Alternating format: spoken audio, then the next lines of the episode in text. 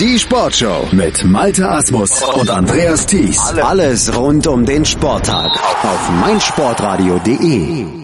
Am Wochenende war es in Baden-Baden soweit. Die Südbadische Sportschule des Landessportbundes Baden in Steinbach wurde Schauplatz einer Weltpremiere. Dort wurde nämlich der erste Nationencup im Blindentorball ausgetragen. Wir hatten hier auf meinsportradio.de im Vorfeld ja über diese Veranstaltung bereits berichtet. Neun Teams, Damen und Herren, kurz die Weltelite des Blindentorballs war nach Baden-Baden gekommen und zeigte sportliche Leistungen der Extraklasse. Ausgetragen wurden sowohl das Damen- als auch das Herrenturnier nach identischem Modus. Zunächst eine Gruppenphase, jeder gegen jeden mit Hin- und Rückspiel und dann qualifizierten sich die zwei besten Teams nach dieser Gruppenphase für das Finale. Bei den Damen hatte Deutschland nach der Gruppenphase des Turniers die Plätze 1 und 3 belegt. Deutschland hatte sich mit fünf Siegen, aber auch einer Niederlage im abschließenden Gruppenspiel gegen den Gruppenzweiten Frankreich in dieses Finale gespielt und dort traf die deutsche Mannschaft dann erneut auf die Französin. Und wie schon am Ende der Gruppenphase gab es auch dann im Endspiel eine Niederlage für die deutsche Mannschaft. Frankreich hat das Finale mit 4 zu 2 gewonnen und ist damit erster Sieger des Internationalen Nations Cup 2018.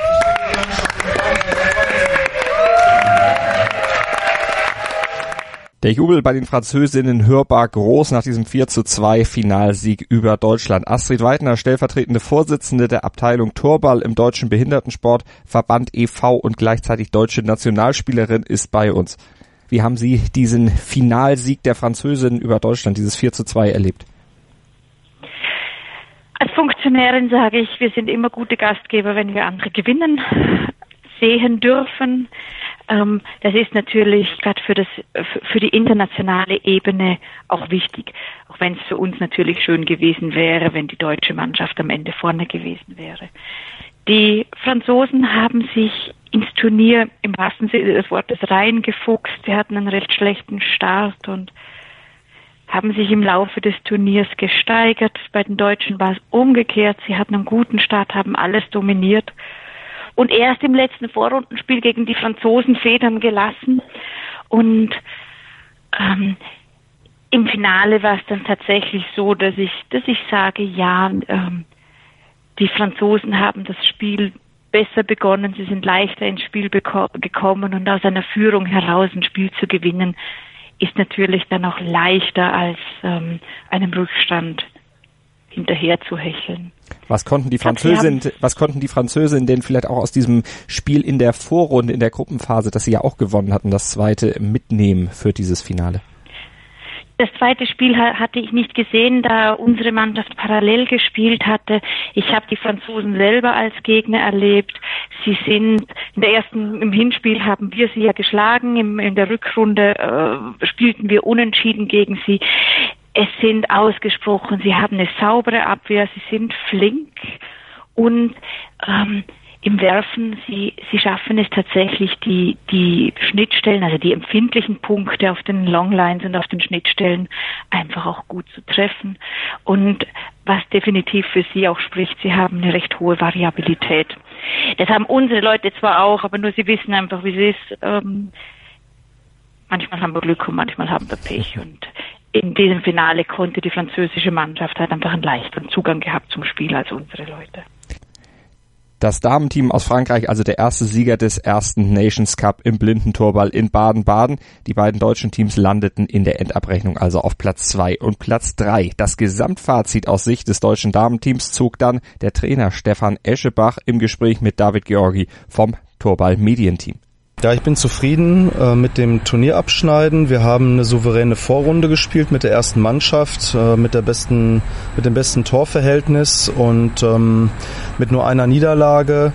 Ja, enttäuscht bin ich natürlich, dass wir den Turniersieg nicht erreicht haben, weil ähm, ja am Ende, da wir im letzten Vorrundenspiel und dann im abschließenden Finalspiel einfach die letzten Prozente gefehlt haben. Aber ähm, zurückblickend war das Turnier ausgerichtet erstmal auf eine Mannschaft, äh, wurde später aus organisatorischen Gründen auf zwei Mannschaften erweitert. Ähm, die Spielerinnen wurden entsprechend auf die Mannschaften verteilt und eingestellt und in beiden Zusammensetzungen kann man sagen, auch gerade bei der Mannschaft B, man, bei der zweiten Mannschaft, ähm, war auch eine sehr zufriedenstellende Leistung und Entwicklung während des Turniers festzustellen. Also von daher insgesamt unter den organisatorischen Bedingungen was auch die sportliche Vorbereitung angeht und das Ergebnis können wir insgesamt zufrieden sein. Wobei natürlich klar, äh, angepeilt hatten wir den Turniersieg, aber das hat leider nicht geklappt. Wie fandst du die Organisation des Turniers insgesamt?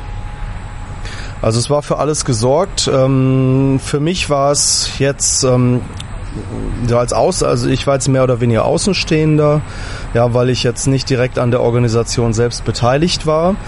Ähm, aber vom Ablauf her, was ähm, also das Turnier angeht, was das drumherum angeht mit der äh, Verpflegung, Siegerehrung ähm, etc., also konnte man schon den Eindruck gewinnen, dass hier also richtig gerödelt wurde und gemacht und getan wurde.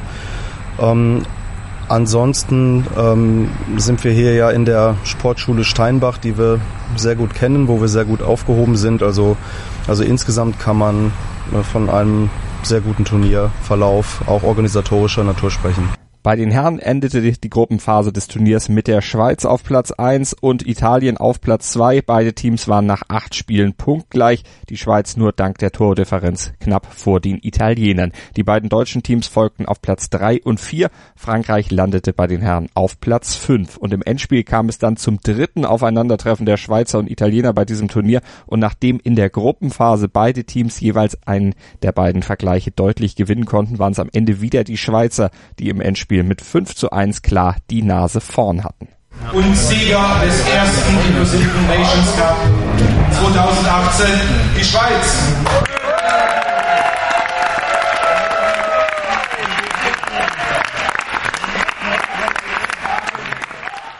Das Schweizer Team also am Ende der strahlende Sieger. Wir können Frau Weidner nochmal mit ins Boot holen. Sie haben auch das Finale der Herren natürlich verfolgt. Wie war Ihr Eindruck von diesem Spiel die Ausgangsposition und ja, hat die richtige Mannschaft am Ende gewonnen? Es haben bei den Männern haben alle, alle Mannschaften in der, in den, also in der Hin- und Rückrunde im, der Qualifikation fürs Finale Federn gelassen. Es hatten auch gleichzeitig alle sehr gute Spiele. Ich habe interessanterweise, ähm, also ich habe nicht die Italiener so weit vorne auf der Liste gehabt, ganz klar und die waren ja nach der nach, nach den Qualifikationsspielen auch äh, führend. Die Schweiz hat allerdings äh, sich mit dem letzten Spiel dann tatsächlich auch noch qualifiziert fürs Finale. Und die hatten aus meiner Sicht schlicht und ergreifend in dem Moment einfach nervlich Oberwasser. Und sie waren im Finale. Die klar bessere Mannschaft. Sie haben ausgezeichnete Tore gemacht. Sie haben eine saubere Abwehr gehabt und äh, es war denen einfach anzusehen, wir wollen gewinnen. Sie haben das verdient gewonnen und ähm, ich kann mich gut an die an die, Weltme an die Weltmeisterschaft 2015 erinnern. Da hatten die Schweizer die ganze Vorrunde dominiert und hatten dann im Halbfinale verloren gegen die Deutschen und im Finale, das kleine Finale um Platz drei dann auch noch verloren und waren sehr geknickt. Und insofern freut es mich einfach für diese Mannschaft, dass sie sich ja rehabilitieren konnten und zeigen konnten, wie gut sie tatsächlich sind. Und wie ist die Leistung der beiden deutschen Teams bei den Herren einzuordnen? David Georgi aus dem Torball Medienteam hat Ralf Turm, den Trainer der deutschen Herren, um seine Einschätzung gebeten. Ralf Turm, Trainer der Herren-Nationalmannschaft Deutschland, Platzierung hier im Turnier 3 und 4. Bist du damit zufrieden?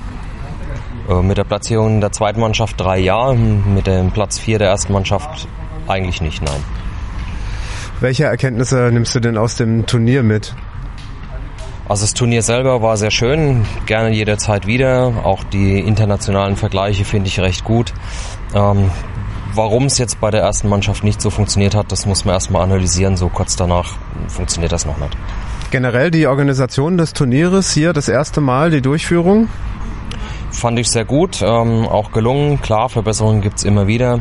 Ähm, war für die deutsche Mannschaft sehr schade, dass beide immer zeitgleich gespielt haben. So hat man wenig Eindrücke von der ähm, anderen Mannschaft und auch von den anderen Spielern kriegen können. Also es gab auch kleine Kritikpunkte von Ralf Turm, dem Trainer der deutschen Herren.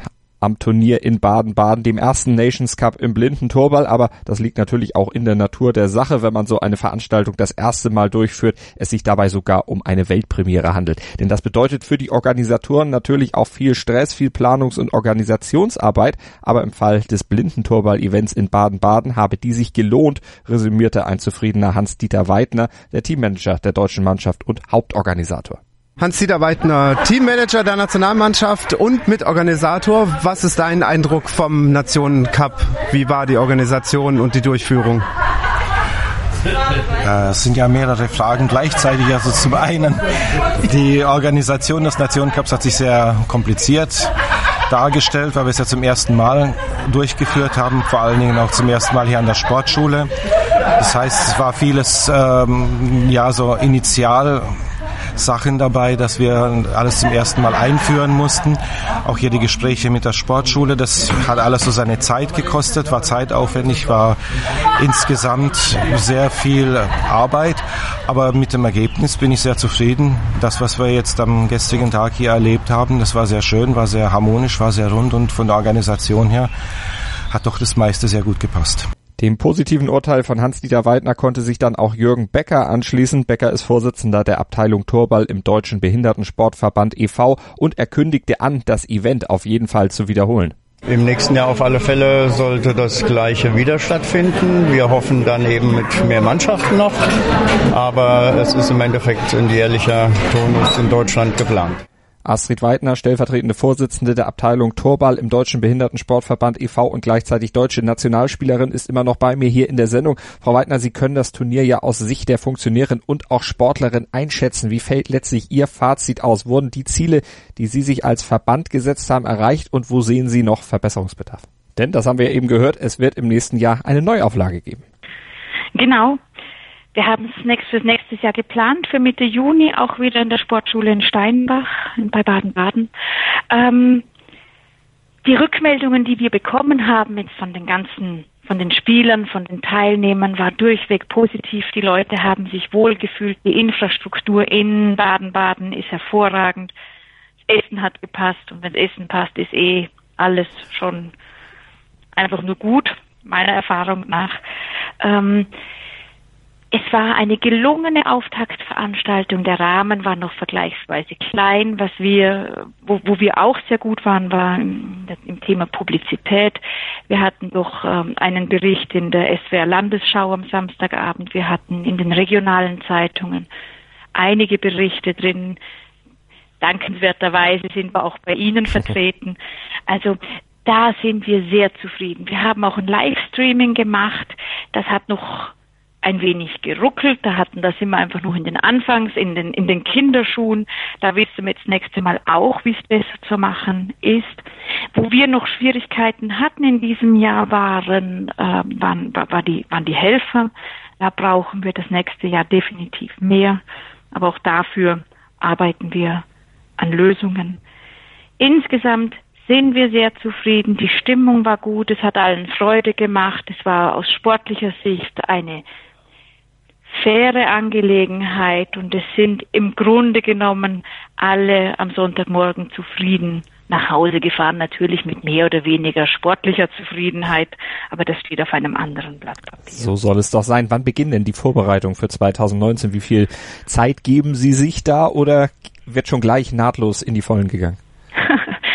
gerade heute mit der Sportschule gesprochen wegen, wegen der Festsetzung des Termins und wir wollen die Einladungen in den Sommerferien rausschicken so dass also. wir rechtzeitig genug mit allem dran sind. Es geht nahtlos weiter und im nächsten Jahr dann zum zweiten Nationencup im Blindentorball in Baden-Baden. Wir werden natürlich gerne wieder berichten hier auf meinsportradio.de und ich sage vielen Dank an Astrid Weidner und an alle Helfer, die uns bei diesem Bericht geholfen haben, die eifrig Stimmen gesammelt haben und uns so gut unterstützt haben damit wir diesen Bericht eben dann auch auf den Sender bringen können, besonders an David Georgi. Natürlich der Dank für die Interviews. Frau Weidner, vielen Dank.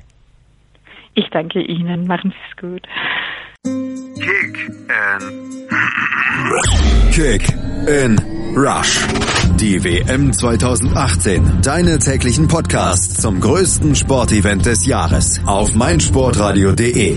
In Kooperation mit 90plus.de Die BMW International Open. Live auf meinsportradio.de. Vom 21. bis 24. Juli berichtet meinsportradio.de. Live aus dem Golfclub Gut Lerchenhof. Sei dabei, wenn Martin Keimer, Sergio Garcia und Co. an den Abschlag gehen. Mit umfangreichen Hintergrundberichten, Interviews direkt vom Grün und natürlich der Live-Berichterstattung vom Turniergeschehen bietet dir meinsportradio.de das Golfsport-Komplettpaket. Die, die BMW International Open. Live auf meinsportradio.de.